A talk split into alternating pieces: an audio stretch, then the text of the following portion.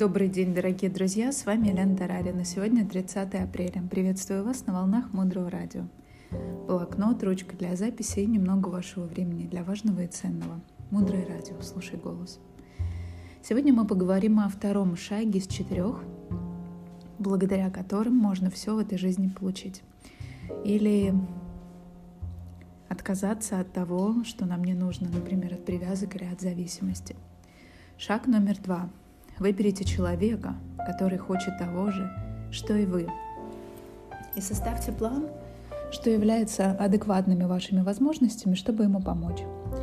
И часто мы встречаемся с тем, что люди говорят, я не знаю, нет таких людей в моем окружении, кто хочет того же, что и я. Но мы здесь говорим, что вам нужно как бы сосредоточиться. Нам нравится выражение, хочется сказать, настроить свои антенны – антенны на то, что вы хотите, и на потребности других людей.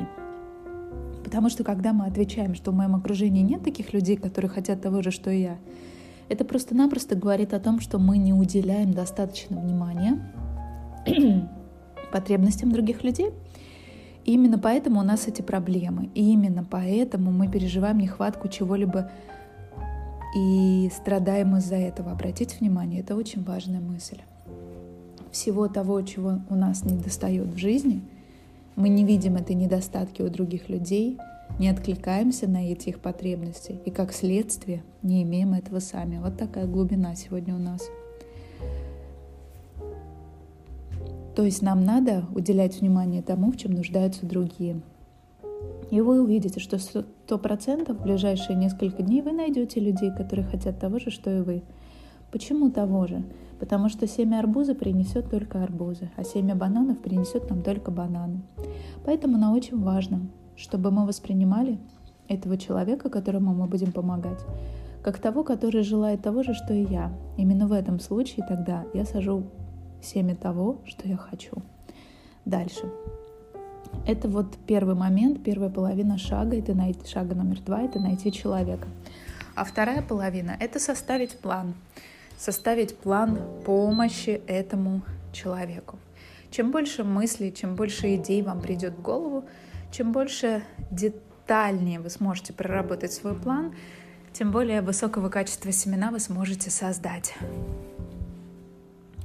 И когда вы напишете ваш план, сделайте его максимально красочным. Составьте такую успешную историю для вашего человека, чтобы вам, вам самому было приятно это все воплощать. И потом, впоследствии, просто дополняйте ваш план и работайте с тем образом человека, которого вы взяли, которому вы помогаете, чтобы этот образ в вашем сознании был сильным, устойчивым. Все время держите фокус на сильных сторонах того человека, которому вы решили помогать.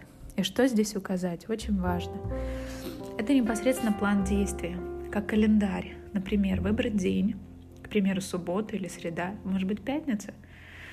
Например, в среду в 17.00 я встречаюсь со своим другом в таком-то кафе. Я буду ему помогать, я буду его слушать, я буду с ним обсуждать идеи, советы, размышлять вместе с ним. Я уделю этому человеку час своего времени. Обратите внимание. Здесь не идет речь на первых этапах о деньгах или о каких-то возможностях материальных. Мы говорим о том, что мы даем другому человеку время, помогая ему решить его проблему. Мы как бы проживаем это рядом с ним. И мы истинно заинтересованы в том, чтобы его вопрос был решен. И мы говорим, чтобы это было кафе, для того, чтобы территория была нейтральная, чтобы человек не чувствовал себя неудобно или некомфортно, Поэтому второй шаг очень важен, потому что на этом этапе вы уже садите семена для своей цели. И хочется сделать акцент, что именно 90% нашего семени, которое мы сажаем, это наше намерение, это наше желание. Это то, что происходит с вами внутри, когда вы делаете то, что вы делаете. Должно быть очень сильное желание помочь этому человеку. И этого желания достаточно, чтобы в вас пробудился результат, который скоро материализуется. И также важно очень такой момент, что семена сильнее тогда, когда условия для практики сложные. Если мы что-то практикуем или помогаем и чувствуем, что нам сложно, это хорошо. Тогда мы прикладываем больше усилий, мы держим фокус на нашем намерении, и мы хотим помочь другому человеку, и наши семена растут быстрее и сажаются в более качественную почву. И тут же важно помнить, что это не мы помогаем другому человеку, хотя внешне это может выглядеть именно так.